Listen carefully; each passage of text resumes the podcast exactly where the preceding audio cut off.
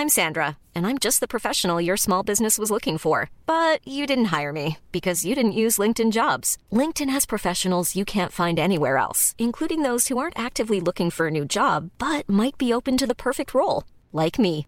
In a given month, over 70% of LinkedIn users don't visit other leading job sites. So if you're not looking on LinkedIn, you'll miss out on great candidates like Sandra. Start hiring professionals like a professional. Post your free job on linkedin.com/people today.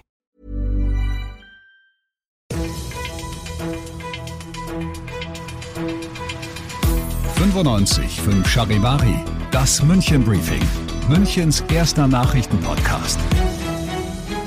Mit Alexander Eisenreich und diesen Themen. Der Begriff Oktoberfest ist ab sofort eine geschützte Marke und an den Münchner Bahnhöfen soll der Coffee-to-Go-Müll eingedämmt werden. Herzlich willkommen zu einer neuen Ausgabe. Dieser Nachrichtenpodcast informiert euch täglich zum Feierabend in fünf Minuten über alles, was ihr aus München wissen müsst. Das München Briefing gibt es jederzeit als Podcast und jetzt um 17 und um 18 Uhr im Radio. Endlich ist rechtlich fixiert, was für mich schon lange gilt. Es gibt nur ein Oktoberfest und zwar das in München. Das hat Oberbürgermeister Dieter Reiter heute gesagt. Der Grund, die EU-Behörde für geistiges Eigentum hat nach fünfjähriger Prüfung entschieden, dass der Begriff Oktoberfest ab sofort eine geschützte Marke ist. Charivari München-Reporter Oliver Luxemburger, warum ist dieser Schritt der Stadt München so wichtig? Ja, die Münchner Stadtverwaltung, die will durch die eingetragene Marke dafür sorgen, dass mit dem Begriff Oktoberfest nicht nicht jeder Geld verdienen kann. Äh, geschützt ist der Begriff nun für 22 Produktklassen, die Tourismuswerbung, Erzeugnisse und Dienstleistungen betreffen. Um ein paar Beispiele zu nennen, es geht von Seife über Kreditkarten bis hin zum Uniformverleih. Geschützt sind auch Begriffskombinationen wie Münchner Oktoberfest oder Oktoberfest München. Und dieser Markenschutz, der gilt zunächst mal bis zum Jahr 2026. Hm, inzwischen gibt es ja auf der ganzen Welt Oktober Oktoberfest Imitate von Brasilien über Malaysia bis hin zur USA. Müssen die denn jetzt mit Ärger rechnen? Ja, also wer versucht, das Münchner Original zu sehr zu kopieren, der kann Ärger bekommen. Der Münchner Wirtschaftsreferent Clemens Baumgärtner, der sieht allerdings kein Problem darin, wenn zum Beispiel Cincinnati, die Partnerstadt, ein kleines Oktoberfest feiert, denn das sieht er eher als Werbung fürs Münchner Oktoberfest. Anders natürlich war vor kurzem der Fall, als Dubai plante, ein Ersatz-Oktoberfest in großem Stil aufzuziehen.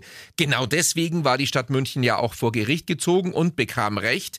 Eine Hauptbegründung war, dass man sich hier den guten Ruf des Oktoberfests zunutze machen will. Und das darf jetzt so nicht mehr passieren. In München ist heute der Startschuss für eine Kampagne gegen unnötigen Müll gefallen. An den Bahnhöfen Pasing, Ostbahnhof und Hauptbahnhof werden künftig Pfandkaffeebecher der Firma Recap für einen Euro angeboten.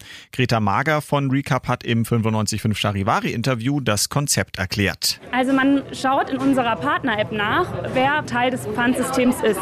Und dann bestellst du dir dein Getränk nach Wunsch und hinterlegst ein Euro Pfand für den Becher. Dann genießt du dein Getränk unterwegs, schaust in der App nach, wo die nächste Recap-Aus- und Rückgabestelle ist und gibst deinen Becher wieder ab und erhältst einen Euro Pfand zurück. Ziel ist es, dass künftig die Zahl der Coffee-to-Go-Becher dadurch reduziert wird. Ihr seid mittendrin im München Briefing, Münchens ersten Nachrichtenpodcast. Nach den München-Meldungen jetzt noch der Blick auf die wichtigsten Themen aus Deutschland und der Welt. In der Corona-Krise haben viele Firmen ihre Mitarbeiter in Kurzarbeit geschickt, um sie nicht entlassen zu müssen. Einen Teil des Gehalts hat dafür der Staat bezahlt. Heute hat das Kabinett die entsprechenden Sonderregeln um drei Monate verlängert. Aus Berlin Charivari-Reporter Thomas Bremser. Hotels, Restaurants und Kneipen sind mittlerweile wieder geöffnet, aber Messen und Großkonzerte warten meist immer noch auf die große Rückkehr. Und es ist unklar, ob im Herbst und Winter nicht doch noch verschärfte Corona-Regeln nötig sind. Darum will die Bundesregierung sicherstellen, dass Firmen weiterhin problemlos Kurzarbeitergeld beantragen können, wenn sie von Corona betroffen sind. Die dreimonatige Verlängerung kostet den Staat rund 1,2 Milliarden Euro. Angesichts der Corona-Pandemie und der Afghanistan-Krise will EU-Kommissionspräsidentin von der Leyen die EU deutlich handlungs- und widerstandsfähiger machen. Das hat sie heute in einer Rede zur Lage der Union gesagt. Aus Brüssel Charivari-Korrespondentin Sarah Geiser-D. Von der Leyen plädiert vor dem Hintergrund der Afghanistan-Krise für den Ausbau der Europäischen Verteidigungsunion. Als Lehrer aus der Corona-Pandemie will sie wiederum in den nächsten sechs Jahren 50 Milliarden Euro in die Gesundheitsvorsorge der EU investieren. Kein Virus dürfe aus einer lokalen Epidemie jemals wieder eine globale Pandemie machen.